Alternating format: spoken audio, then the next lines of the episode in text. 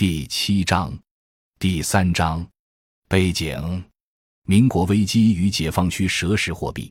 一九四九年的新政权诞生于民国晚期恶性通货膨胀的剧痛之中。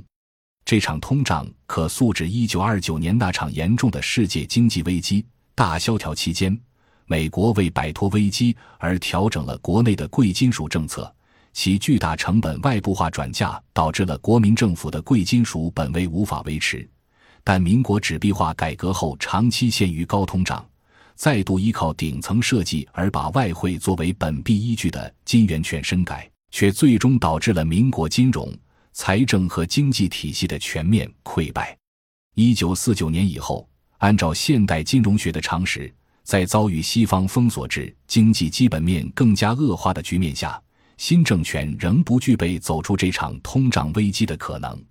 事实上，通胀形势确实一度恶化，但令人关注的是，这场严重的恶性通胀却在不到一年内被彻底平复。更令人不解的是，治理通胀中不仅财政赤字压力未减，而且弥补赤字还得大量增发货币，力揽古今中外。在财政赤字压力下增发货币而仍能控制币值稳定的例子少之又少，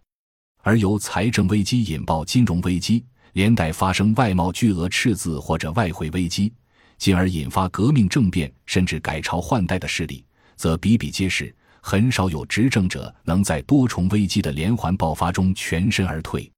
要对一九四九年中华人民共和国诞生之初就不得不面对的政治危机做客观分析，已经具有很大挑战性了。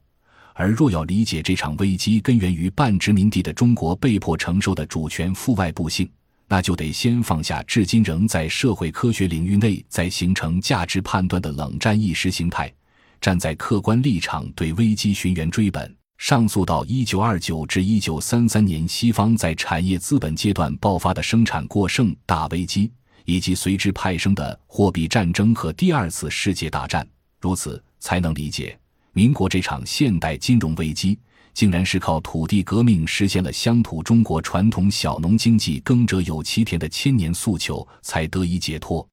下面就先从民国建立现代化金融体制的币制改革背景说起。一从白银危机到法币危机，民国初立却曾有黄金十年。二十世纪二三十年代属于中国资本主义经济的高增长时期，却中辍于内部冲突和外部成本转嫁导致的危机。我们综合已有的研究指出，民国年间遭遇的一九三五年白银危机和随后于一九三七年开始发生的长期通货膨胀。均趋于西方为摆脱1929至1933年大危机的影响而不断向外转嫁代价的施政后果，可以认为，这是中国人自清末试图纳入西方主导的现代化以来所获得的又一次教训。先看美国大萧条背景下出台的自营收购法案及其对中国的影响。1934年，时任美国总统罗斯福 （Franklin D. Roosevelt）。同在国内七个产银州和白银利益集团的游说和压力下，提议实施白银收购法案 （The Silver Purchase Act）。六月十九日，该法正式生效。财政部据此开始在国内收购白银，直到一九六一年年底才停止收购。一九六三年，这项法案才废止。在该法案生效后的十五年（一九三四至一九四九年）里，美国政府共花费十五亿美元收购白银。比罗斯福新政支持农业的花费还多。见专栏一。感谢您的收听，本集已经播讲完毕。喜欢请订阅专辑，关注主播主页，更多精彩内容等着你。